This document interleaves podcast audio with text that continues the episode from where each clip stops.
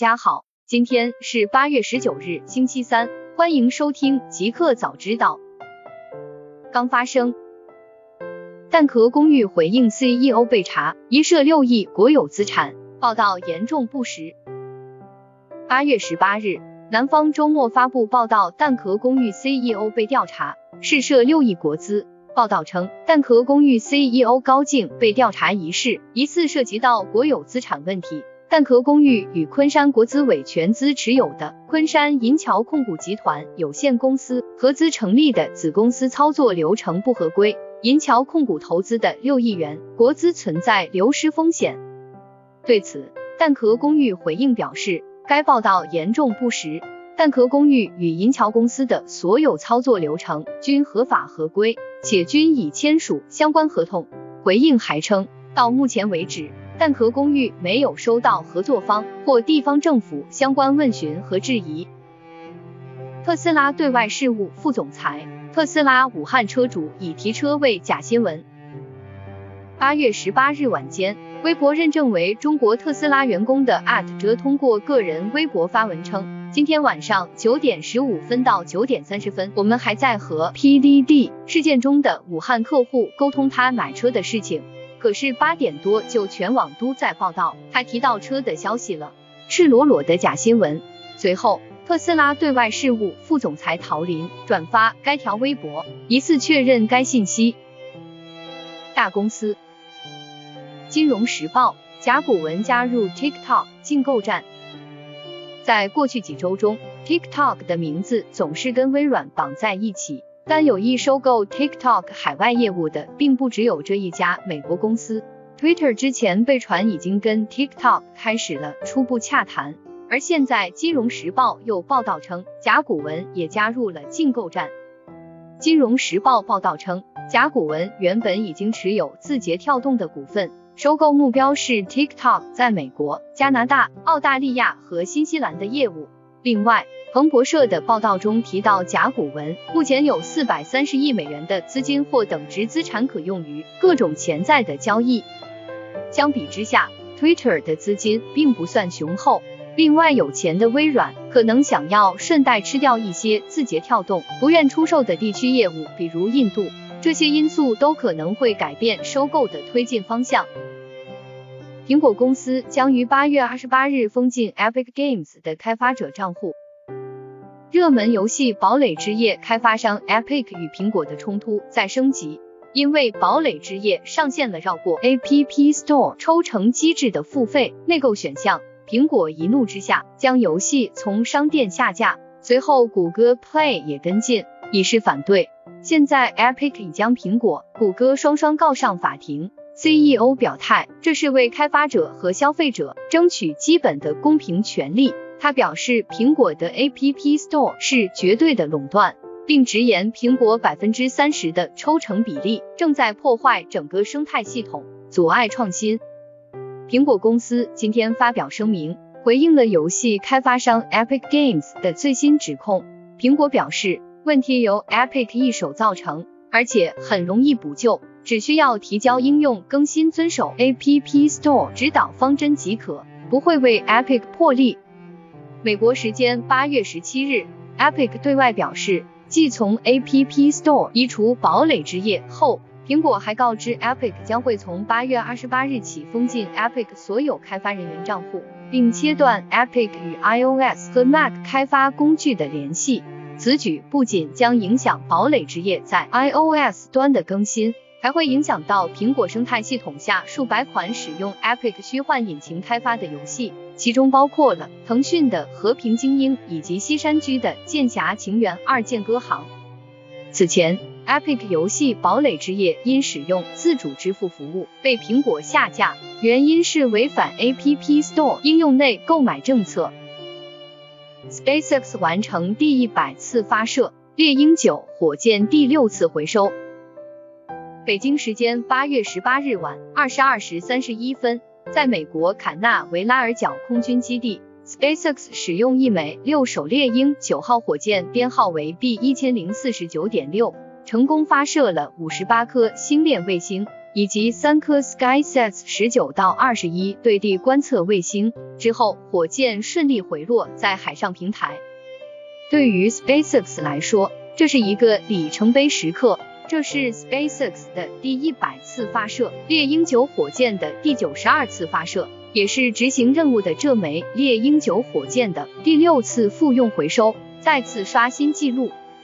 另外，这是 SpaceX 星链计划的第十一次发射，总共已经将六四三颗星链卫星送上轨道，完成计划的大约七成。只要再进行四次发射，迄今为止最大卫星互联网通信星座就能建设完毕，并有望对公众开放测试。互联网，京东建议商家不使用申通等发货。京东近日在卖家论坛里挂出关于合作快递服务条的通知，要求商家停用申通等几家快递公司产品，及时切换快递供应商。如不切换，将影响到商家正常发货。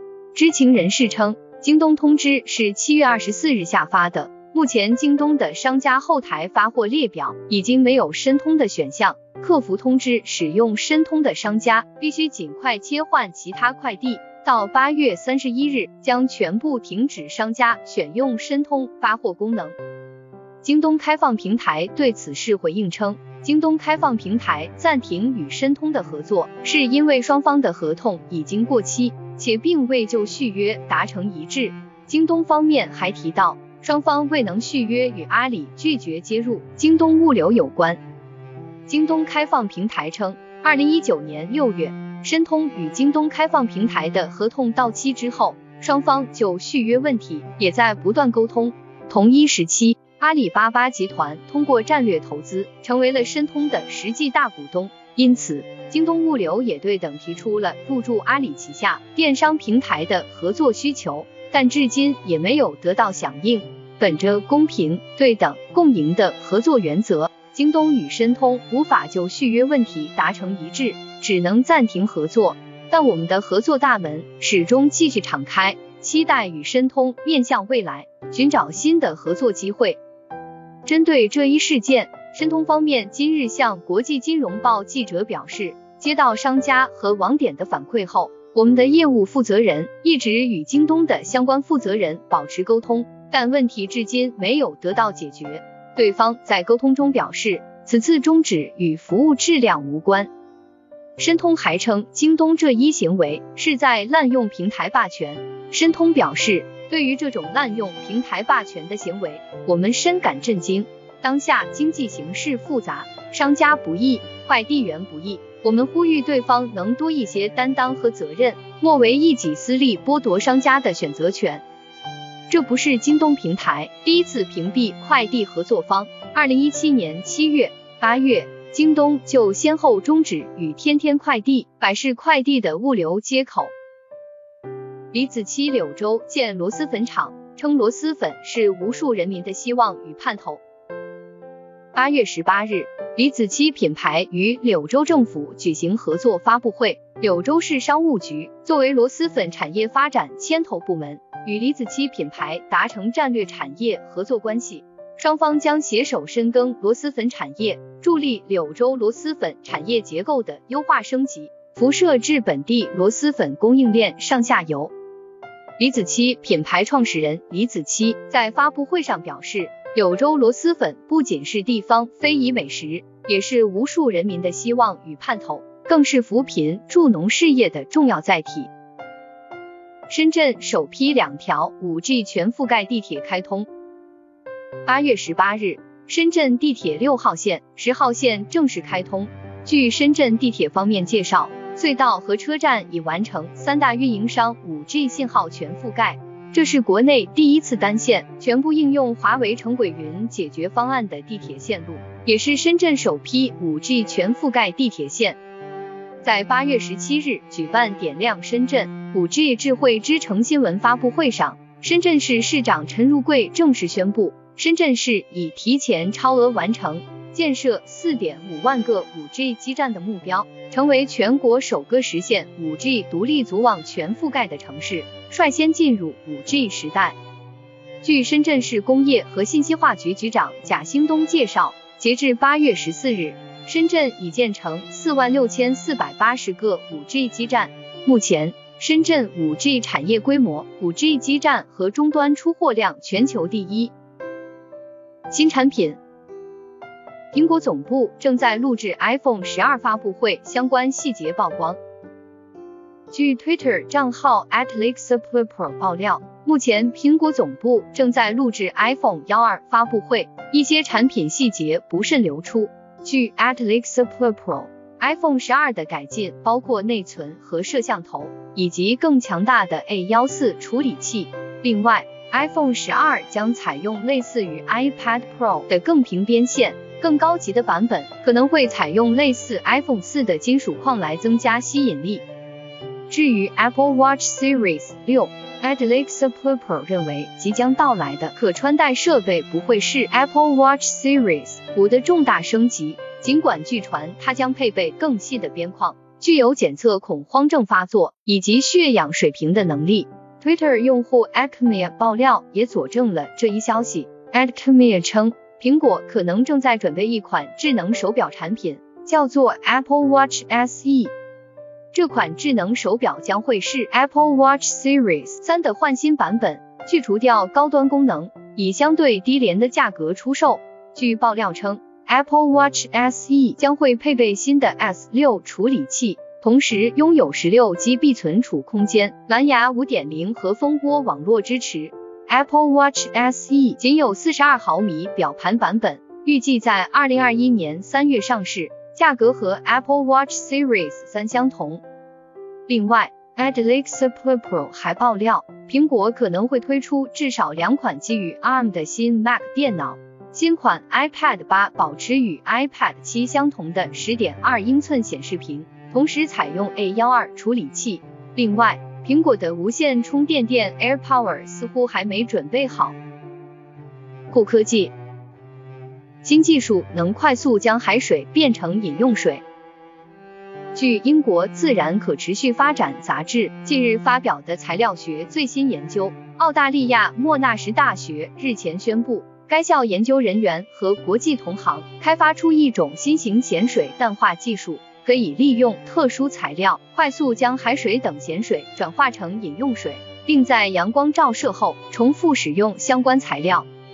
研究人员将聚罗比南丙烯酸酯加入一种金属有机框架材料的孔隙中，获得一种名为 PSPMIL- 五十三的材料。据介绍，这种材料可以在三十分钟内将海水等咸水中的盐分及有害颗粒吸附出来。并使水质达到世界卫生组织规定的饮用水安全标准。随后，只要经过阳光照射，材料就会很快释放出吸附的盐分等颗粒，从而可以重复使用。每公斤这种材料每天可以过滤出一百三十九点五升饮用水，且耗能远低于现有咸水淡化技术。一个彩蛋。一颗特斯拉汽车大小的小行星刚与地球擦肩而过。据福布斯网站报道，美国航空航天局 NASA 周日发现一颗与特斯拉汽车大小相仿的近地小行星与地球擦肩而过。这颗小行星被命名为2020 QG，是有记录以来距离地球最近的一颗持续运行状态的小行星。根据 NASA 近地天体数据库的资料。这颗小行星在距离地球中心约四千七百七十八英里的地方飞过，这意味着它最靠近地球时距离地面不到一千英里，比几乎所有在轨人造卫星的高度都要低。这是一个世纪前近地天体数据库创建以来距离地球最近的一次发现。NASA 并没有成功捕捉到这颗小行星最贴近地球的那一刻。而是在擦肩而过的数小时后才发现它。根据 NASA 的估计，2020 QG 的直径约为十到二十英尺，三米了负六米左右，其大小与特斯拉 Model 3相仿。